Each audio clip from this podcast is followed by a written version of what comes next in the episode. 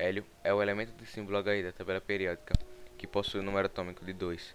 É encontrado em condições ambientes na forma de um gás. As principais características do hélio são gás monoatômico, baixo peso, incolor, inodoro, não inflamável e não tóxico.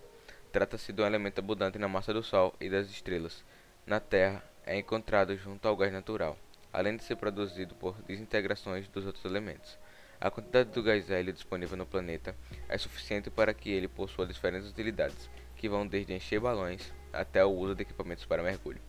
Propriedades do hélio: número atômico de 2, massa molar 4,0026, distribuição eletrônica 1s2, densidade 0,00017885, ponto de fusão menos 272,2 graus Celsius, ponto de ebulição menos 268,9 graus Celsius. Estado físico: gasoso em condições normais de temperatura e pressão.